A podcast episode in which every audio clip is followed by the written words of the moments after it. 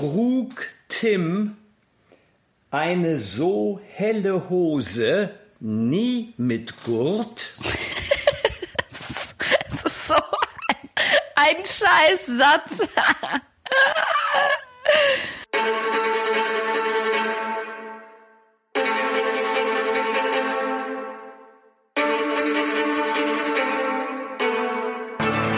Willkommen bei Zunge im Ohr, der chaotisch und herrlich kontroverse Wohlfühl-Podcast mit Elena und Mathieu Carrière.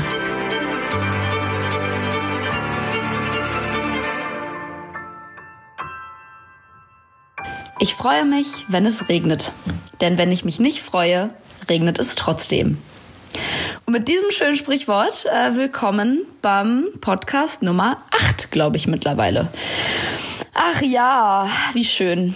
Wie findest Das du ist das fast, wie Sprichwort? eine, fast wie eine, wie eine Zen-Weisheit, dieser Spruch. Ne? Im auch vieles gibt's anwendbar. eine, eine Aufgabe, die heißt nämlich mit einer Hand klatschen. Mit einer Hand klatschen geht nicht. Ja, aber das ist ein Ziel von Also Meditation. glaube ich, glaube ich, weiß ich nicht, in einer anderen Dimension bestimmt. Na gut, aber toll. Also du freust dich lieber, als dass du traurig bist. Ja, einfach so eine kleine Erinnerung daran, dass die Sachen, die man aktiv nicht ändern kann in seinem Leben, einen auch einfach nicht, nicht so stören sollten. Irgendwie eine Freundin von mir hat mal gesagt, wenn du, wenn du dich jetzt über was aufregst und dann drüber nachdenkst, wird es mich in fünf Monaten immer noch aufregen und die Antwort nein ist, dann hör auf, dich aufzuregen. ja, so ist es, so ist es. Ja, es hat aber noch nicht geregnet. Wir hatten wieder sehr schönes Wetter hier.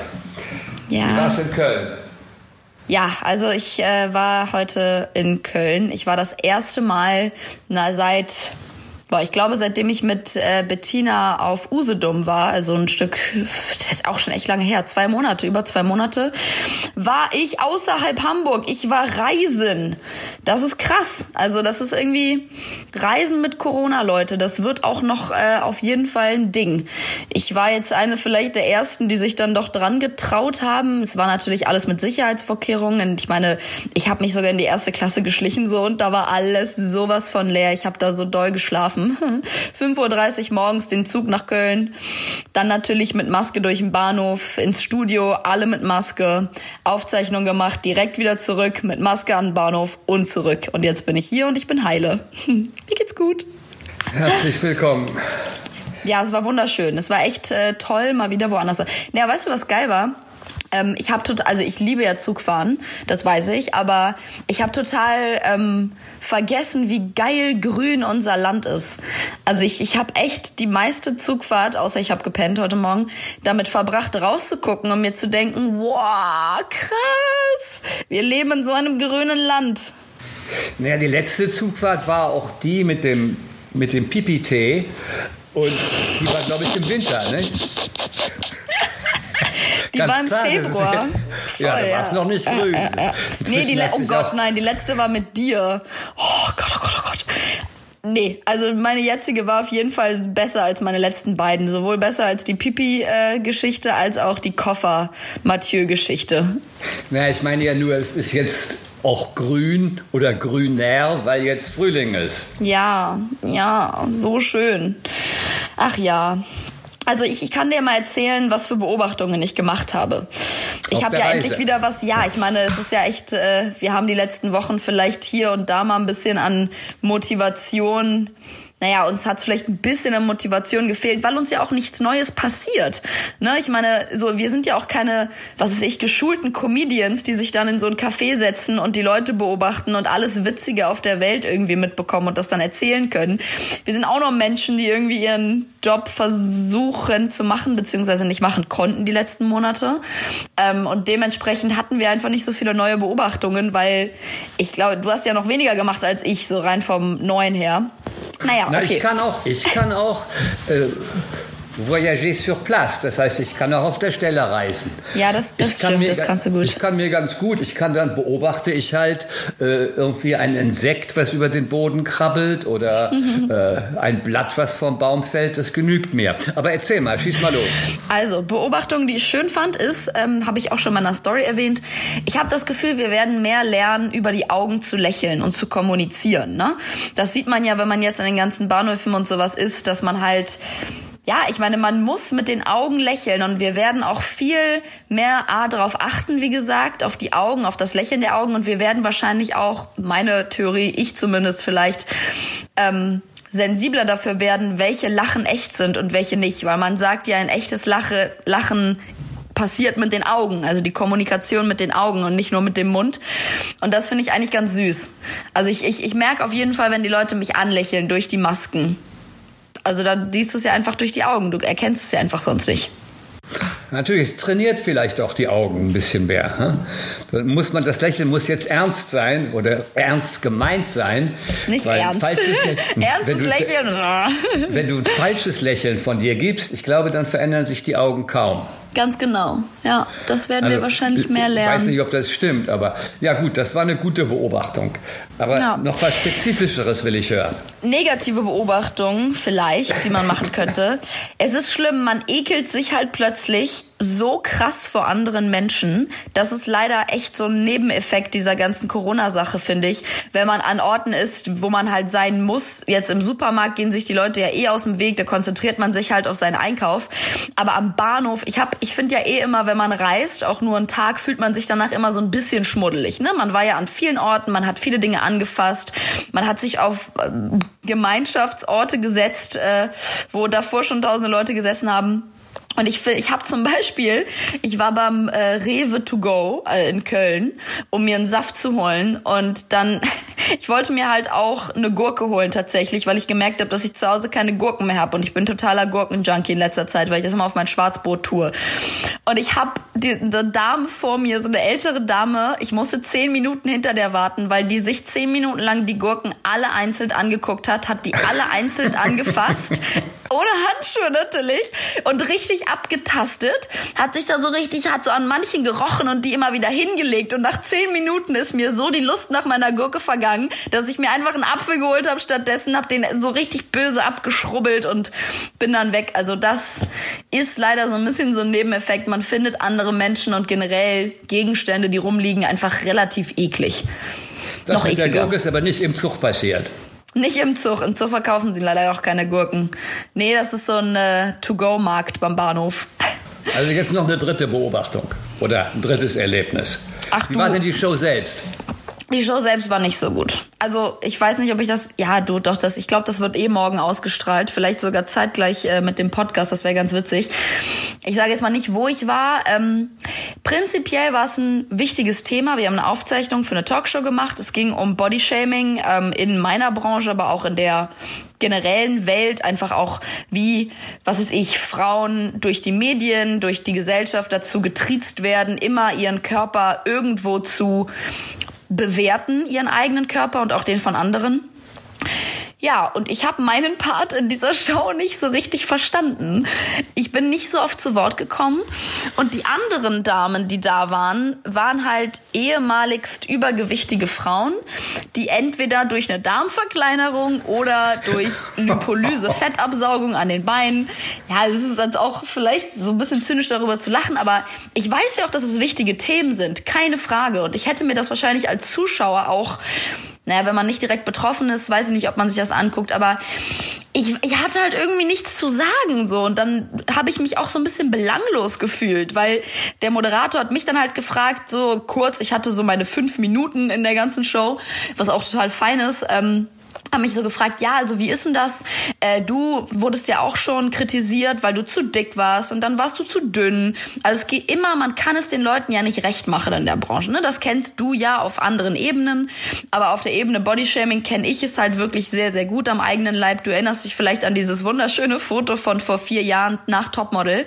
Bin ich diese eine Show gelaufen, Ernstings Family, in Unterwäsche mit Kim, wo wir so von unten so ganz unvorteilhaft so fotografiert wurden und echt bisschen molliger aussahen, was auch nicht so schlimm war. Weißt du noch? Oh Gott, ich erinnere mich, dass ich in der Zeit, du warst glaube ich 18 oder 19. 19, ja. Ich fand, du hattest einen entzückenden Babyspeck noch. Ja, sehr gesunden und, Babyspeck, du. Alles gut, fand ich auch. Und ich würde auch sagen, ganz allgemein gesagt, besser dick als doof. Besser Natürlich. dick als doof, definitiv, ja. Also, um es auf den die, Punkt zu bringen, die, ja. Die Frage ist, äh, wer, wer, wer Wer bestimmt, was dick ist, ab wann es übergewichtig ist, ja. ab wann es äh, Das war heute auch die Frage. Das war heute auch die Frage. Wir hatten auch einen Mediziner da sitzen, der halt meinte, na ja, rein aus medizinischer Sicht ist man ab einem BMI, also Body Mass Index Vergleich Gewicht Größe, ab 30 ist man übergewichtig darüber also ab mhm. nicht 30 Jahren, sondern 30 BMI. Ähm, und darunter ist okay. Und ich glaube, unter 17 ist man irgendwie untergewichtig so. Und das, das ist rein aus medizinischer, gesundheitlicher Sicht. Aber es geht ja hier auch um eine moralische Sicht und wie fühlt man sich in welchem Körper. Und ich, ich weiß auch noch, es gab Business Zeiten. und um die herrschenden, um die herrsch, um den herrschenden Druck. Ich erinnere mich, der Job hat mal äh, vor vielen Jahren, glaube ich in den 90er Jahren, einen Artikel geschrieben für den Spiegel. Da ging es um den Heroin-Chick. Mhm. Zu der Zeit waren eben die meisten Mädchen, auch die meisten Models, waren tatsächlich äh, dünn unterernährt, magersüchtig, als wären sie alle auf Heroin. Wie war das damals in Zeiten, wo du mit, äh, ich sag's immer wieder gerne, mit Karl Lagerfeld und Yves Saint Laurent abgehangen hast? Die hatten da ja auch schon ihre Modedurchbrüche. Wie hast du das irgendwie mitbekommen, die Models, wie die ja, damals so? Das erste, also das erste magersüchtige Model war Twiggy, große Sensation damals in den späten 60er Jahren. Und das hat sich gehalten. Ich glaube, es gibt jetzt erst seit zwei Jahren in Frankreich ein Gesetz, was es äh, also den Leuten verbietet, Mädchen laufen zu lassen, die eine ja. Essstörung haben. Ja, also beziehungsweise es verbietet der, der, den Agenturen Mädels überhaupt zu, zu, zu ähm, unter Vertrag zu, zu nehmen, die unter einem bestimmten Gewicht sind. Und das stimmt auch, das ja. habe ich sogar selber mitbekommen damals Im einmal bei der Fashion Week. Ja. Ja, ja. ja, nee, also die müssen auch ein gewisse, gewisse Maße haben. Also sie dürfen nicht unter einer gewissen Maße sein. Ich glaube, das hat sich dann auch so ein Jahr durchgezogen und dann haben es alle wieder so ein bisschen locker gelassen. Also jetzt gerade bei der Fashion Week, du erinnerst dich, in, im Februar waren wir noch in Paris.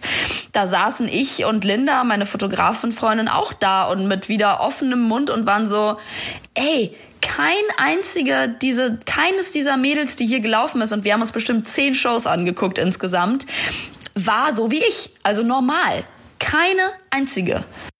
Na, ich aus meiner Rentnersicht finde es überhaupt fürchterlich, äh, wenn äh, Leute zu dünn sind, ja, Männchen und Weibchen, weil ich es weil ich es vollkommen unsexy finde.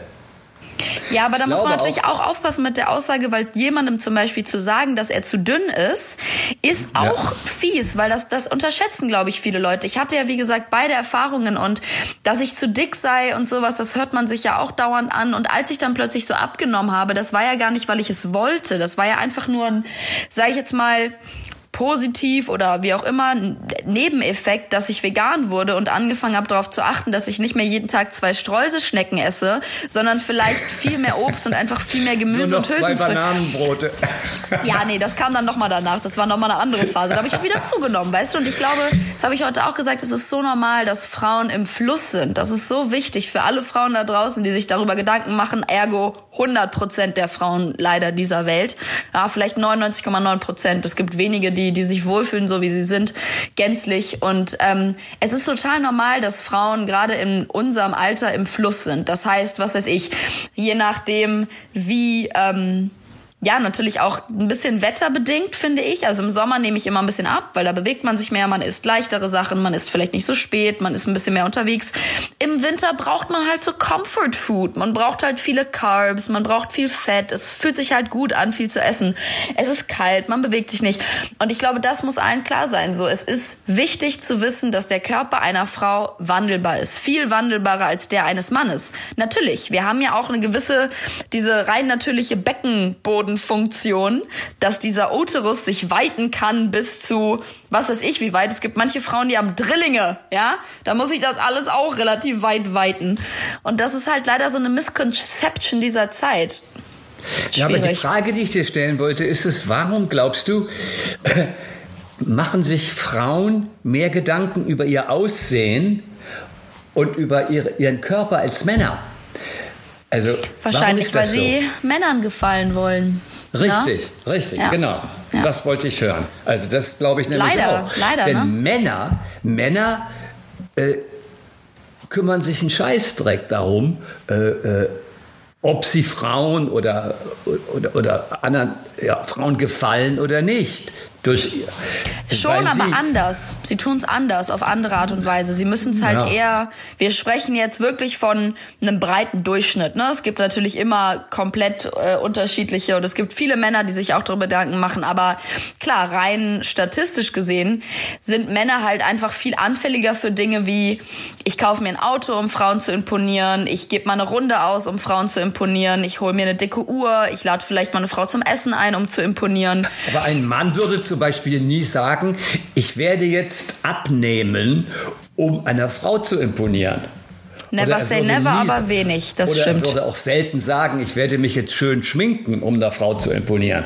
Das heißt, Männer glauben von Natur aus, dass sie, dass die Frauen Beute sind.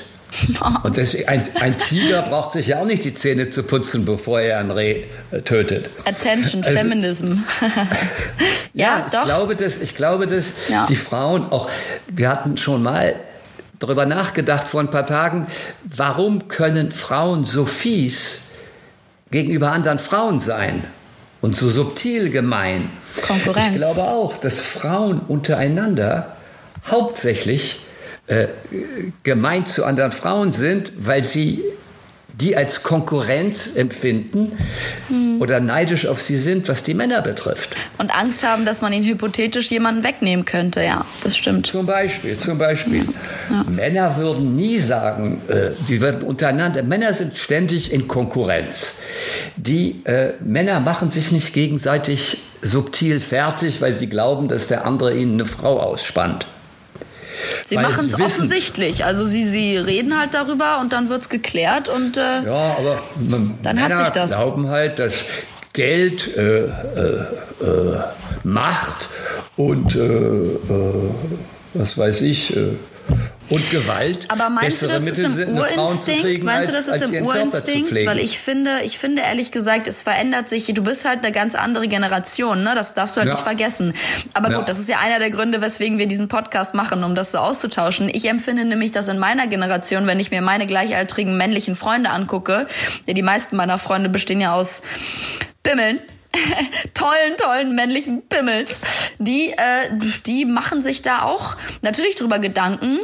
Die sind aber viel weniger, finde ich, als jetzt auch Männer älterer Generationen äh, der Meinung oder zumindest verhalten sie sich weniger so, als müssten sie Macht und irgendwie solche Gegenstände haben, um Frauen zu imponieren. Ich glaube, das ändert sich auch. Männer werden Ja, weicher. Du hast recht, ich meinte jetzt auch eher so ältere Männer, wenn ich Onassis neben Jackie Kennedy oder, oder einer anderen jungen Frau sehe, äh, ein fetter, alter Milliardär, kauft sich halt eine junge Frau. Also das, du hast recht, das ist eine Generationssache. Ich Aber wir auch- schweifen ab vom Bodyshaming-Thema, wenn, wenn wir das noch kurz zu Ende Ja, führen wollen. Ich glaube, es ist ein Aber unglaublich weitgehendes auch Thema. mehr bei Frauen als bei Männern.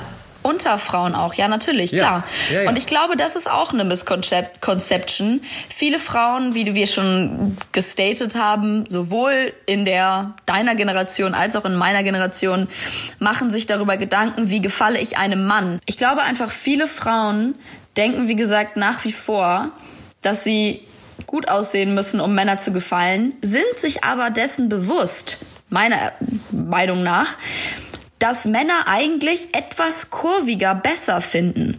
Also das, das weiß ich ja zum Beispiel auch. Das wusste ich auch in Zeiten, wo ich meinen Körper extrem kritisiert habe. Also mir ging es nie darum, ich werde jetzt dünn für den Mann, sondern, wie du schon richtig sagst, wenn wir uns ein Instagram-Profil angucken, ja, mit einer mit einem Mädchen, die sich sehr freizügig, also ihren Körper zeigt, ohne Wertung jetzt gesagt, dann wirst du die Hate-Kommentare, die da eventuell stattfinden, sind viel wahrscheinlicher von Frauen, weil Männer, die denken sich geil.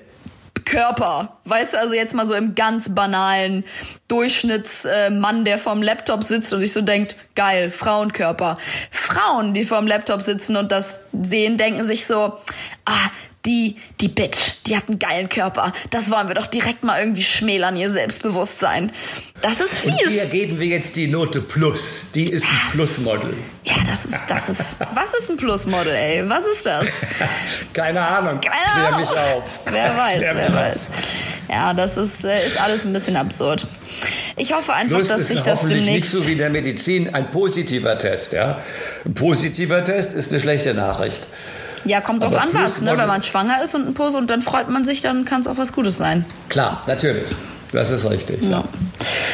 Naja, ähm, okay, ich also wollte ich dich... Ich habe mich doch schon erschrocken. Ich hatte dich lange nicht gesehen und als du dann plötzlich äh, zurückkamst und äh, dich sehr verändert hattest, ja, das hast, du, hast du, schon mal angesprochen, hast du, haben wir schon mal drüber gesprochen, ja. Ja, ja, da haben wir schon gesprochen, da habe ich mich sehr erschrocken. Aber inzwischen, inzwischen finde ich, dass du dich auch sehr gelöst hast von dieser Außenwahrnehmung. Nein, auf keinen gegenüber. Fall. Ein bisschen.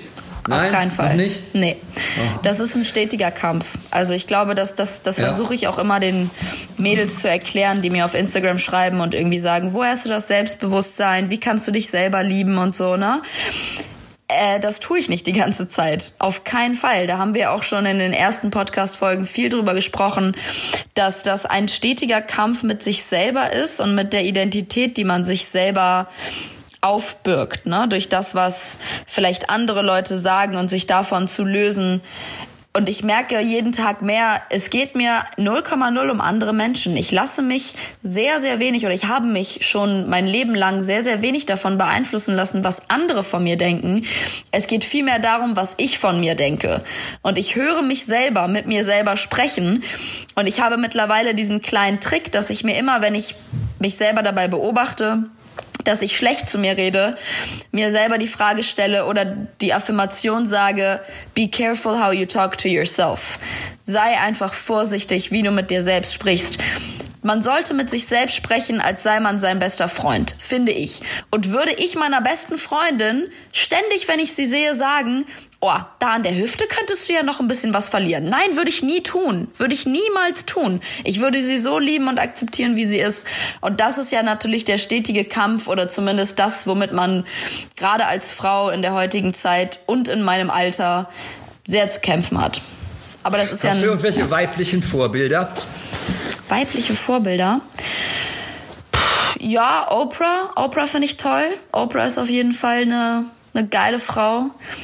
Michelle Obama finde ich auch sehr inspirierend. Die hat auch ein echt unglaublich tolles Buch geschrieben, Becoming. Oder ist das das von Oprah? Nee, nee, das ist von Michelle. Ich glaube, das ist von Michelle, ja. Ähm, ja, also meine Güte, meine drei äh, Hauptvorbilder, wie ich immer gerne sage, sind Bettina, Constanze und Colombe. Ne? Das sind halt die, die Frauen in meinem Leben irgendwo, die älteren Frauen. Also einmal deine seit 15 Jahren Lebenspartnerin, meine Mutter und meine Managerin. Weil ich einfach finde, das sind drei unglaublich starke, unglaublich unterschiedliche auf ihre Art und Weise Frauen, die aber trotzdem ja, einfach zu sich stehen. Und das, das, das inspiriert mich irgendwie, wenn ich das sehe. Ich glaube, so aus dem Alltag ist für mich einfacher. Ich war nie so jemand, der so Idole hatte, weißt du? Was mit dir? Und, äh, du hast wahrscheinlich Leute, nur Frauenvorbilder, ne? So wie ich dich kenne. Äh, mehr Frauenvorbilder als Männervorbilder, ja. Aber hast du auch Vorbilder deines Alters oder deiner Altersgruppe? Oh, schwierig. Ich habe Freundinnen, die ich toll finde und die mich inspirieren, Aha. so keine Frage. Ja. Aber ich würde das nicht Vorbild nennen. Ich glaube, man kann immer von einer neuen Person lernen auch und auch Menschen, die man schon lange kennt, die sich weiterentwickeln, wenn man so ein bisschen mit der Entwicklung mitgeht. Aber wie gesagt, ich war jetzt auch noch nie so dieses, ich hänge mir ein Poster an die Tür, kind of Fangirl. Und hast du männliche Vorbilder? Ja. Außer deinem Kumpel? Harari. Auf jeden Fall. Er ist einer meiner Den Vorbilder. Du noch gar nicht, ja. Den kenne ich ja, leider gut, okay. noch nicht. Ähm, oh, da habe ich mich jetzt natürlich nicht darauf vorbereitet auf die Frage. Ähm, ja, ich meine, oh, diese klassischen wie auch immer, Gandhi und so, das ist jetzt langweilig. Ich überlege mir das vielleicht mal für den nächsten Podcast. Können wir über, über Vorbilder sprechen und warum sie uns inspirieren.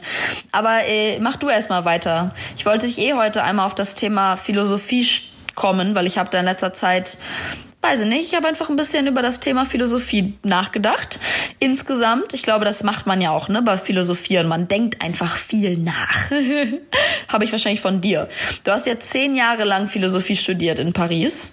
Ähm, was würdest du sagen, warum hast du das gemacht? Wer hat dich dazu inspiriert und wer hat dich während der Zeit am meisten inspiriert?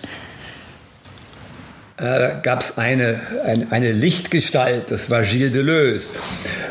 Äh, der war damals, äh, ja, ja, mein Buddha oder mein, mein Guru. Und äh, ja, zehn Jahre lang. Aber danach habe ich mir immer gesagt, ich habe es ja immer nur als Amateur betrieben. Die Philosophie ist wie eine Geliebte, die man nie heiraten wird. Oh. Also, denn, äh, aber es ist, die Philosophie ist, hat nicht so viel mit Denken zu tun. Der Philosophie ist es viel wichtiger, die richtigen Fragen zu stellen, als die richtigen Antworten zu geben. Ja. Sokrates war das große Beispiel, nicht? Der weiß, dass er nichts weiß und hat auch den Dialog in die philosophische Arbeit eingeführt. Aber Deleuze war einfach unbeschreiblich. Der hat vor 800 Leuten, die auf dem Boden saßen, aneinander gedrängt in einer alten Fabrikhalle, die dem Militär gehörte, damals in Vincennes, äh, hat er die Hände hinten in den Taschen seiner Jeans, wo er seine Finger verdeckte, über deren Spitzen die Nägel rüberwuchsen, weil er eine Hautkrankheit hatte. Mhm. Und dann hat er da die Philosophie neu erfunden. Warum? Erst Was war sein Ansatz? Die ganze Scheiße hat begonnen mit Descartes, cogito ergo sum. Und das hat uns, hat uns vergessen, dass Philosophie Produktion ist, ständige Begehrensproduktion. Es war der große Philosoph des Begehrens, des, des Wünschens, des, des, des, der sagte, dass wir Begehrensmaschinen herstellen müssen, dass wir, jeder von uns kann alles schaffen. Und wir können, äh, wir können die Welt verändern, indem wir die, die, die Strukturen aufbrechen. Hm. Sowohl in der, in der Psychoanalyse als auch im Marxismus, als auch im äh, Kapitalismus, der war ein, ja, ein Nomade des Denkens. Der hat auch gesagt, ich mag keine Bäume, weil die zentrale Systeme sind. Ich mag Unkraut.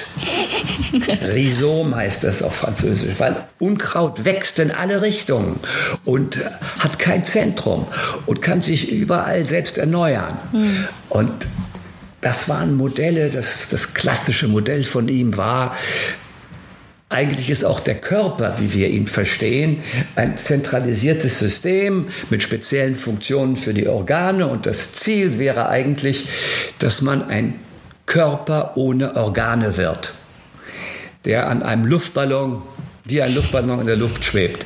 Also es war ziemlich wahnsinnig, aber es war auch Er hört sich ein bisschen an wie so ein Rebell der Philosophie, aber wenn ich da, wenn ich das, das habe ich gerade ja. so gedacht, aber gibt es sowas überhaupt? Weil ich habe immer das Gefühl von außen betrachtet, ich habe mich jetzt noch nie so intensiv mit Philosophie an sich beschäftigt, aber von dem, was man auch so in der Schulzeit oder ich über dich mitbekommen habe, geht es ja immer darum, wie du schon sagst, irgendwie Denkanstöße zu geben oder halt Fragen zu stellen und halt einfach die Dinge zu hinterfragen. Ne? So einfach gesetzte Meinungen und Strukturen, wie du gerade gesagt hast, aufzubrechen. Aber gibt es dann Leute, die das revolutionieren können? Weil es ist ja eine dauernde Revolution vom Denken eigentlich.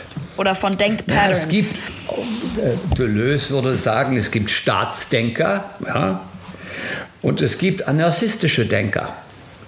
I know which one Beispiel, you are. ja, also der Oskar Negt hat ihn mal als anarchistischen Anthropologen bezeichnet. Und äh, äh äh, Michel Foucault, ein anderer großer äh, anarchistischer Denker in Frankreich, hat mal gesagt, wahrscheinlich wird in Zukunft das 20. Jahrhundert das Deleuze-Jahrhundert genannt werden. Wir liebten ihn, mit dem konnte man Karte spielen, Witze erzählen, er guckte gerne Tennis, der hat sich um jeden von uns gekümmert. Wir waren so eine Bande von etwa zehn Leuten, mit denen wir immer vietnamesisch essen gegangen sind nach der Uni. Mm. Und der hat uns geholfen und äh, wir haben Welche alles Uni miteinander war das? besprochen. Wie hieß die in Paris? Vincennes, damals Vincennes. 68 sind ja die meisten, viele Professoren aus den staatlichen Universitäten wie der Sorbonne rausgegangen und haben auf der Straße unterrichtet. Und Geil, haben eben, oh Gott, ich will diese Zeit. Eben, da brauchte man auch kein Abitur, um da zu studieren. Da ging man hin, das war wie, ein, wie eine, es war eine Form von verlängerter Demonstration. Und das hast du zehn Jahre gemacht? Ja, zehn Jahre, jeden Dienstag bin ich da hingegangen. Die letzten Jahre nicht mehr, da war er krank und konnte nur noch zu Hause. Er hat sehr viel geraucht und hatte nur noch eine halbe Lunge und äh, war dann zum Schluss, ja, er, konnte er nicht mehr unterrichten. Aber wir waren natürlich telefonisch in Kontakt. Mhm. Und wir haben ja auch untereinander weitergemacht. Also das war, das war eine tolle Zeit. Und was ich davon mitbekommen habe, ist eben zum Beispiel Sachen wie, dass er sagt, es ist nicht wichtig, dass das Buch, was du schreibst, publiziert wird. Mhm. Wichtig ist, dass du schreibst. es ist nicht wichtig, ob du äh, in einer Reise ans Ziel kommst. Wichtig ist, dass du auf die Reise gehst. Ja. Und die ah. ganze Begehrensphilosophie ist eine Philosophie, die eben er wollte auch, wir haben ein Buch geschrieben, wo er keine Namen nennen wollte. Das, er wollte mit dem Autorensubjekt Schluss machen. Also es war wahnsinnig spannend. Er hat auch viele Dinge richtig vorausgesagt. Es ist dann natürlich doch wieder dazu gekommen, dass die Grenzen geschlossen wurden, die Nationalstaaten existieren weiter, mhm. die herrschenden Ideologien sind so leicht nicht zu brechen. Kapitalismus und Macht eine, sind da leider in die Quere wir gekommen. Waren eine, wir waren eine kleine radikale Minderheit und jedenfalls in diesem Bereich. Wie hättest du euch genannt, wenn du euch einen Namen geben könntest? Wolfspack. Wir waren ein Rudel, ein Wolfsrudel. Les Philosophes Anarchie. Scheiße, mein Französisch lässt wünschen übrig. Philosoph ou les, les Maschinen désirantes, mm. die Begehrensmaschinen. Ja, der ist schön. Wir haben versucht, alles mit, mit Leidenschaft zu machen. Und äh, ja, dann, wenn man älter wird, dann äh, geht man selbst mal zum Psychoanalytiker, obwohl man ihn zehn Jahre lang kritisiert hat. Und wenn man älter wird, dann ist man froh, wenn man nicht mehr jeden Tag reisen muss oder das Flugzeug steigen muss. Also You're allowed to change. Man darf ja auch irgendwie seine, seine ja, stimmt, einige stimmt, seiner stimmt, Sichtweisen zur Kommodität Aber ich bin verändern. Ihm unendlich dankbar, weil ohne ihn hätte ich mich nie getraut, selbst was zu schreiben. Hm. Hm? Und ich hatte überhaupt kein Selbstwertgefühl, was das Denken betrifft. Und er hat mir wahnsinnig dabei geholfen, meine eigenen Konzepte zu entwickeln. Ja. Eigentlich sind für ihn Philosophen die Erfinder von Konzepten. Und äh, ja. Was würdest du was sagen? Ich, sagen? ich überlege gerade so, wenn du an damals dich so in die Zeit von damals zurückversetzt, was würdest du sagen ist, wenn du so diesen Sprung zu heute machst, das krasseste in der Wandlung auch im Denken von der Gesellschaft, wenn du überlegst, das hätte ich damals nie gedacht, dass es heute so wäre. Ja, wir hatten damals keine Vorstellung vom, vom Internet. Gut, es gab klar. keine Handys. Ja, es gab nicht diesen simultanen Datenaustausch mhm. mit allen Leuten der Welt.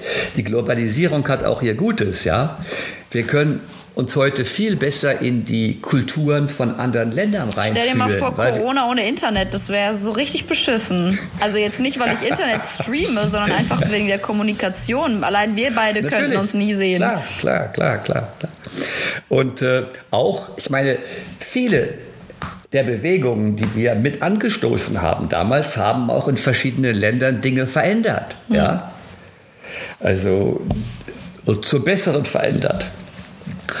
Und äh, ja, ich möchte immer noch mal den Film über die Mongolen machen. Die Mongolen waren unser, Genghis Khan war unser großes Vorbild für sogenannte nomadische Kriegsmaschinen. Ja. Mhm. Und äh, wir haben uns auch diesen ja, Film zusammen angeguckt über die Mongolei, also der in der Mongolei spielt mit den Wölfen. Ja, natürlich. Wow, ein Wie heißt der nochmal? Können wir direkt mal empfehlen. Wie heißt der? Ich glaube, es heißt Der letzte Wolf. Der letzte Wolf. Wenn ihr auf etwas ältere, aber sehr gefühlsaufbrausende, intensive Filme steht, das ist schon, der ist schon krass. Ja. Ein toller Film, ja. Vor allem, das, ich weiß nicht, wie er das geschafft hat. Der erzählt die Geschichte von einem Wolfsrudel hm. aus Sicht der Wölfe. Ja, und die, das sind, sind ja echte Wölfe. Das, ich meine, wann wurde der gedreht? Natürlich, der wurde vor etwa acht Jahren gedreht. Nein, nein, nein, der ist älter. Nee, der ist nicht viel älter. Ich meine, du findest ja schon einen Film alt, der letztes Nein, Jahr gedreht wurde. aber ich, ich dachte jetzt wirklich, der sei viel älter. Vielleicht war das einfach irgendwie die Qualität. Aber ohne um zu sagen, der war nicht animiert. Also das, was da passiert. Jean-Jacques Arnaud, der hatte damals als berühmt geworden durch den Film. Am Anfang war das Feuer. Hm. Das war auch ein toller Film. Der hat äh, großer Regisseur, der brauchte für diesen Film, glaube ich, auch drei, vier Jahre. Hm. Ja, wie kamen wir darauf? Ach ja, das Wolfsrudel, das Wolfsrudel. Ihr Wolfspack, ihr, ihr Päcker. Ja, ja, ja, ähm, ich habe noch eine Frage, die auch so vielleicht ein bisschen in die Richtung geht, die ich mir irgendwie überlegt hatte. Ähm, was, also jetzt mal losgelöst von allem, worüber wir gesprochen haben, einfach ganz generell. Was fasziniert dich mehr? Dinge, die weit weg von dir passieren oder ganz nah dran, die du nicht wusstest? Also ich glaube, du verstehst meine Frage, aber ich kann ja versuchen, sie noch ein bisschen zu elaborieren. Also Dinge, die weit weg von dir passieren, zum Beispiel, keine Ahnung, News about Wuhan blödes Beispiel, aber relativ klares Beispiel, ne? Wie, wie das da alles passiert ist, Dinge, die du halt da, einfach andere Kulturen, ne? Sowas, weiß ich ja auch, dass du da sowas spannend findest.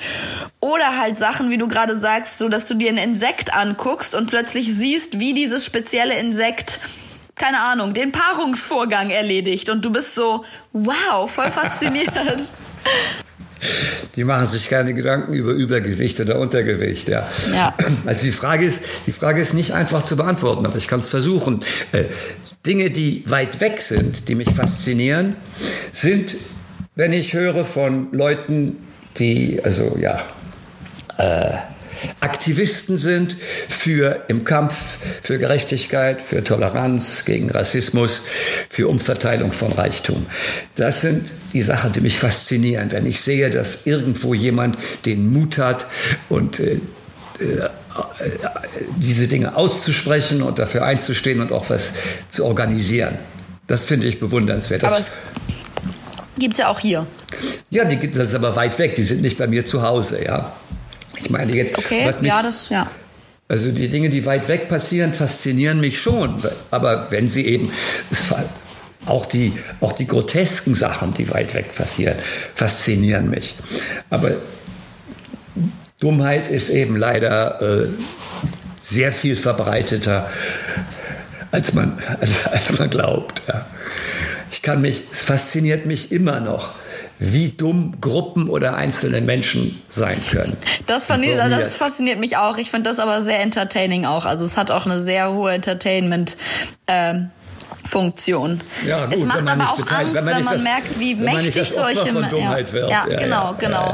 wenn man diesen Personen dann nicht zum Opfer fällt. Oh Gott, ey, stell dir mal vor, wir würden in Amerika leben. Oh Gott, oh Gott. Ey, wirklich, ich habe hab immer noch das sitzen. Gefühl, wir sind seit. Schwester sitzt da. Ich weiß, ich, hab... ich weiß. Ich ja, Skype ja. apropos am Donnerstag mit ihr. Da freue ich mich auch schon drauf. Dann habe ich vielleicht für den nächsten Podcast wieder ein paar Insider-News aus America, Tennessee, oh, ja. Nashville.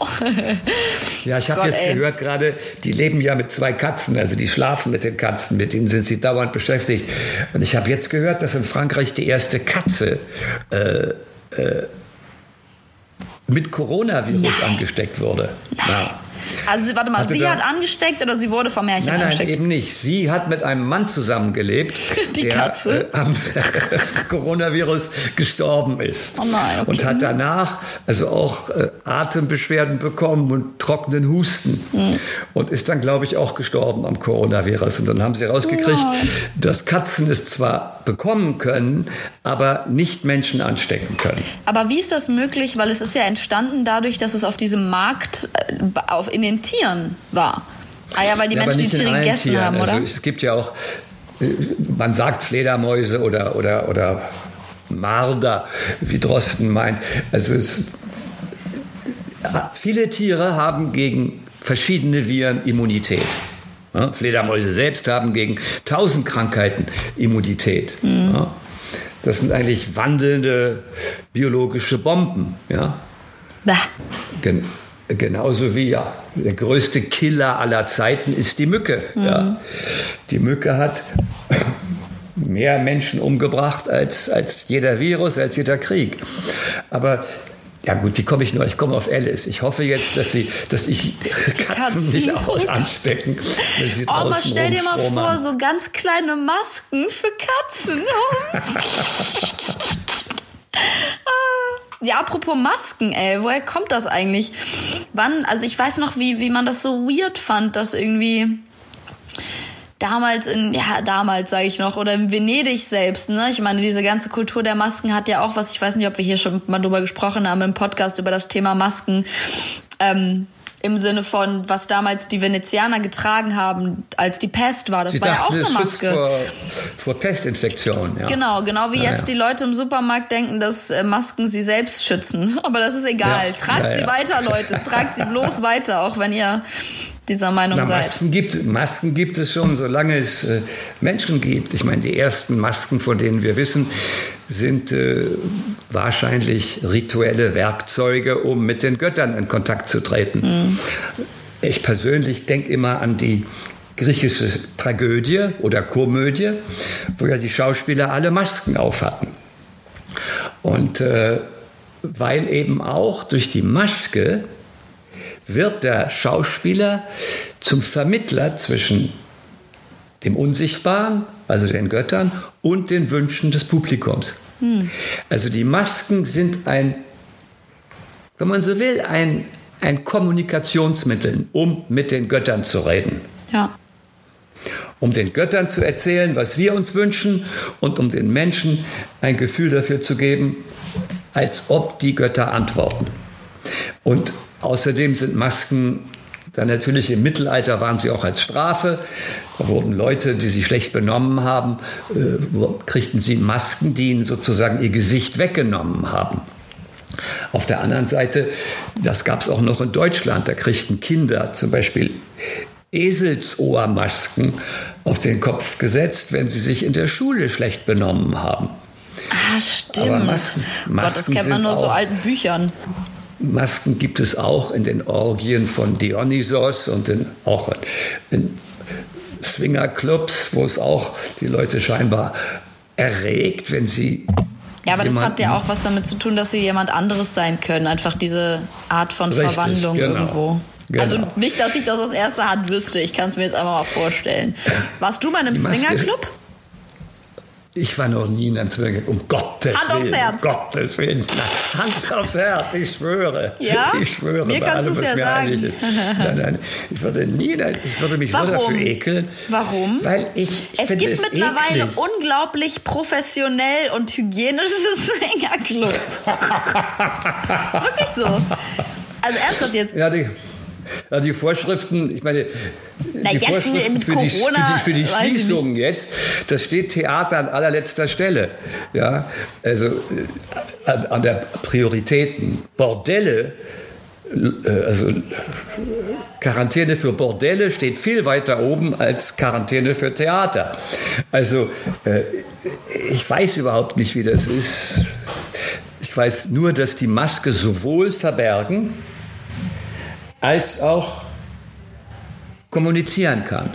Guck mal, wie gut du das hier, diese unangenehmen Thema wieder zurückgelenkt hast. hast. du schon mal in der Swinger-Situation? Nein, nein, natürlich nicht. Aber es gibt ja mittlerweile, oh, es gibt ja alles. Es gibt ja diese eine Serie auf Six, Laura, äh, Paula kommt, die ist ganz süß.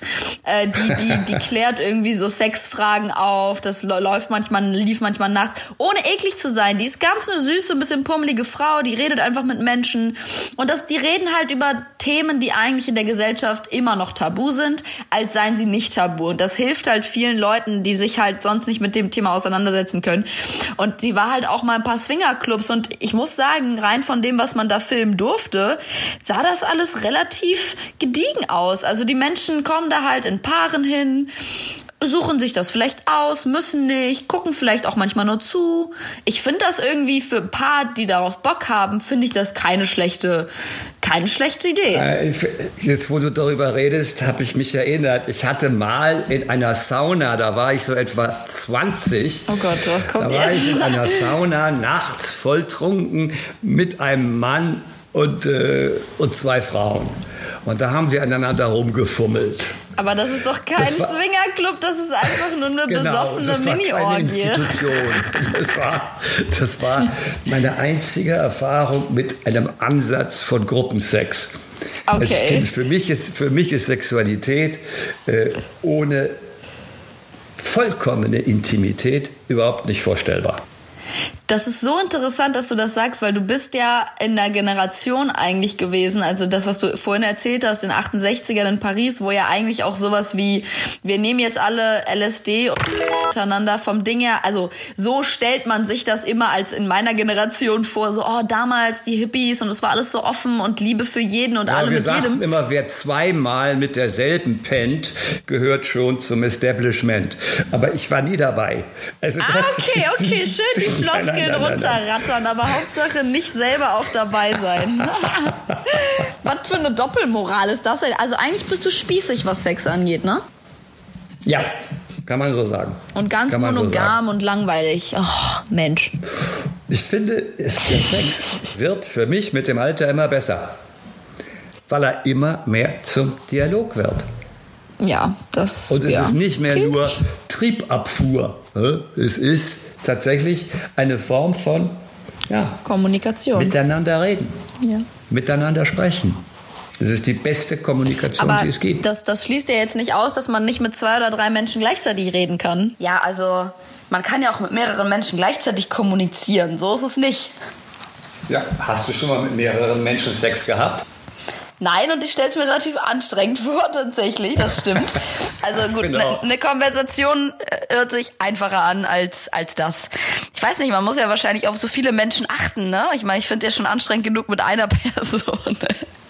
Ich auch.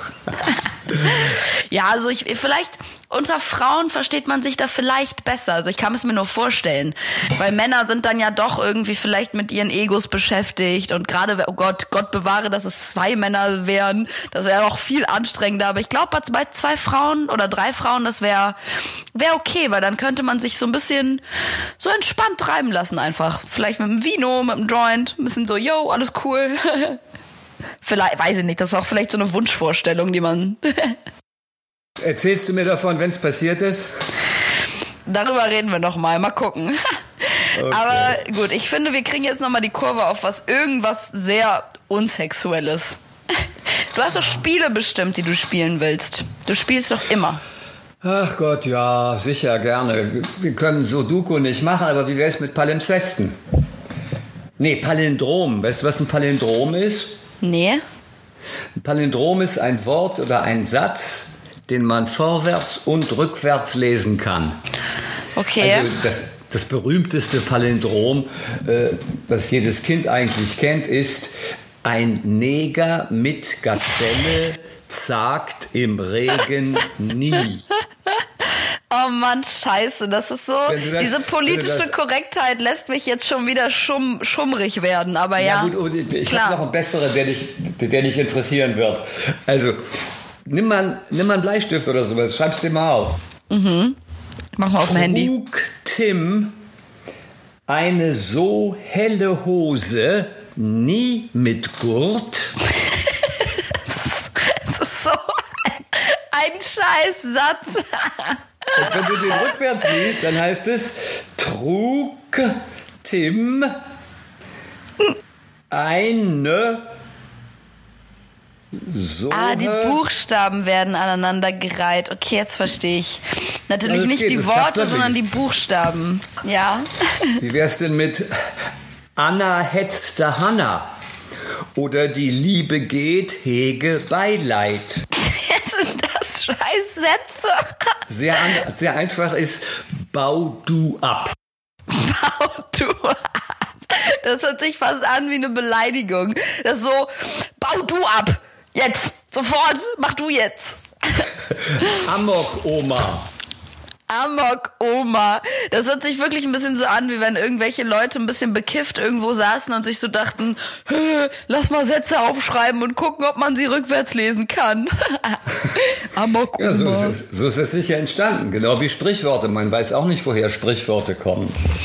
Ey, Sprichwort ist nochmal ein ganzes Thema für sich. Das, ich kenne ja leider gar keine deutschen Sprichworte so richtig, weil ich halt nie hier wirklich äh, lange genug gelebt habe in meinen Ja, anfänglichen 10 Jahren, Sag- 15 Jahren. Sag mal den ersten Satz irgendeines Sprichwortes. Den Ich kenne keine, Mathieu. Wir müssen uns vielleicht, vielleicht machen wir das in der nächsten Folge. Vielleicht klären wir einfach auf, was Sprichwörter bedeuten und warum sie das sind, was sie sind. Ich, ich kenne Ja, wirklich so, leider man- keine. Also gut, dann Länder. Was assoziierst du mit, äh, mit äh, Belgien? Was? Ich bin gerade sehr verwirrt. Naja, oder was assoziierst du, wenn ich einfach nur sage äh, Frankreich? Croissants, aber warum? Was, was, was, was machst du hier? Was machst du hier mit mir? Wir spielen. Ach, Assoziationsspiel, dann sag das doch. Hab ich doch gesagt. Ich hab's falsch Nein, du, ich glaube, du hast es gedacht. Du warst mal wieder in deinem eigenen, in deinem eigenen Spielertunnel und hast nicht ausgesprochen, was du denkst. Ja, Assoziationsspiel können wir auch machen. Ähm, mit Ländern, gut, dann, dann fange ich an. Dann, dann fange ich jetzt nach dir an. ähm, Indien. Indien Kurta, dieses schwarze Gewand, was du mir mitgebracht hast. Ja, das macht Sinn. Ägypten. Ja, gut. Ägypten, ja, die Pyramiden. Blöd. Ja, wir brauchen vielleicht ein bisschen spezifisch. Vielleicht brauchen wir Städte. Das ist dann vielleicht ein bisschen eingegrenzter. Okay, okay, okay. New York. Wie ist es? New York. New York. Ja, im Augenblick Coronavirus. Scheiße. Und Schachspielen im Washington Square Park. Wie Schachspielen ist es bei dir mit. New York? Ähm, Stress. Stress. Das, das erste, was mir bei New York einfällt, ist Stress, ja. Wie ist es bei dir mit äh, Hamburg? Anker natürlich. Ja klar, der gute schön, Anker, schön, ja. der einen, der einen Und, verankert äh, im Boden. Und Südafrika? Oh, Kapstadt, Kapstadt, äh, äh, Sommer, Sonne, Freude, Liebe, einfach nur Schweden. positive Energie. Schweden, ähm, witzige Sprache. Äh, äh, Polen? Polen, äh, scheiße, billige Zigaretten. Luxemburg? Keine Steuern. Scheiße, das ist aber auch leider eine der wenigen Dinge, die ich über Luxemburg weiß. Das ist ein bisschen traurig. Ja, das ist aber auch eins der wichtigsten Dinge. Ne?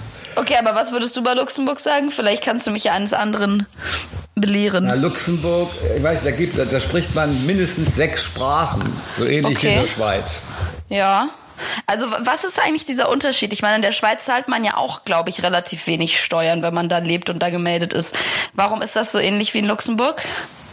Naja, weil Schweiz hat auch um sich herum, glaube ich, Länder mit äh, sieben verschiedenen Sprachen und jeder Schweizer spricht erstens Schweizerdeutsch. Ja, aber was wir in Deutschland verstehen. haben auch acht Zweitens Grenzländer. Französisch, Italienisch und, äh, und Deutsch.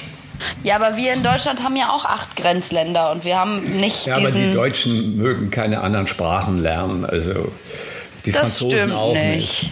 Die Italiener Ja, und die Franzosen können's wir- nicht. Da müssten wir Polnisch, Dänisch, Belgisch, äh, ja, Französisch und, und Schweizerdeutsch lernen. Ja. und österreicherisch. ja. Okay, was ist mit Russland?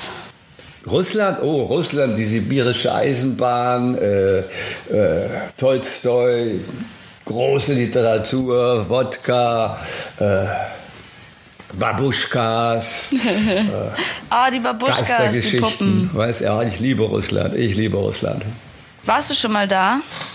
Ja, waren wir mit meinem Film, den ich gemacht hatte, über jemanden, der sein eigenes Leben durch Spielsucht versaut. Ui. in, in Moskau. Das Festival ist immer im Winter. Und da sind die Kinos riesig. Die haben bis zu 4.000, 5.000 Plätze. Boah. Und die sind immer voll, weil es da geheizt ist. oh Gott, ist es wirklich so kalt? Ist es nicht nur ein Vorurteil ein bisschen? Ich hatte auch eine Begleitung, die war mit einem KGB-Offizier verheiratet. Alle Gäste hatten natürlich ihre Begleitung, russische Begleitung. Und äh, die hat sich dann, äh, ja, vor mich hingekniet irgendwann in dem Hotelkorridor und hat mich angefleht, sie zu küssen. Und ich habe dann gesagt, dass ich ihrem Mann nicht wehtun will und habe es nicht getan. Witzig, ich habe das Gefühl, hatten- ich wir das Gefühl, deine Karriere besteht irgendwie zu 50 Prozent aus so ab, abgelehnten Anmachversuchen von Männern und von Frauen. Von Regisseuren Ja. und Schauspielerinnen.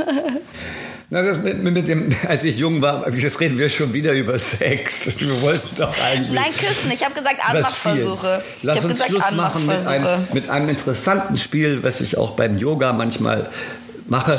Äh, Ich sehe was, was ich sag, du nicht ich sag dir mal Zahlen und du sagst mir, welche Farbe und welchen Ton du damit assoziierst. Zum Beispiel Aber hat das irgendwie eine Art von psychologischer Bedeutung?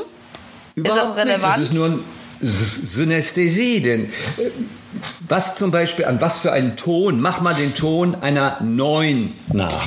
Nee, also Ton, ich muss sagen, bei Zahlen denke ich auch an absolut keinen Ton. Also für mich Na, sind mich Zahlen mal. einfach nur trocken. Okay, Mathieu, was assoziierst du für einen Ton mit der 4?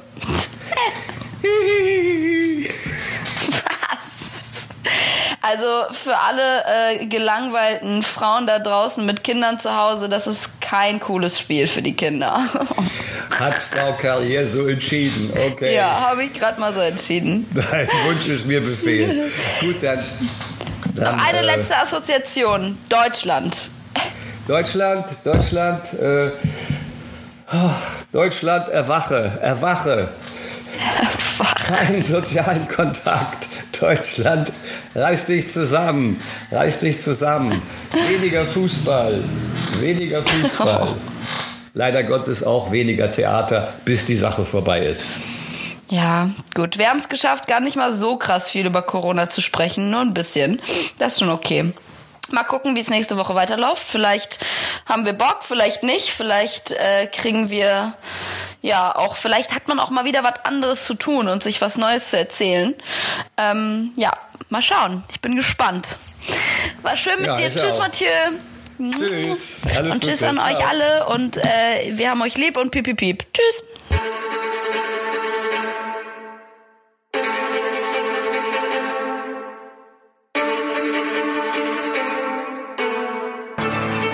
Du bekommst nicht genug?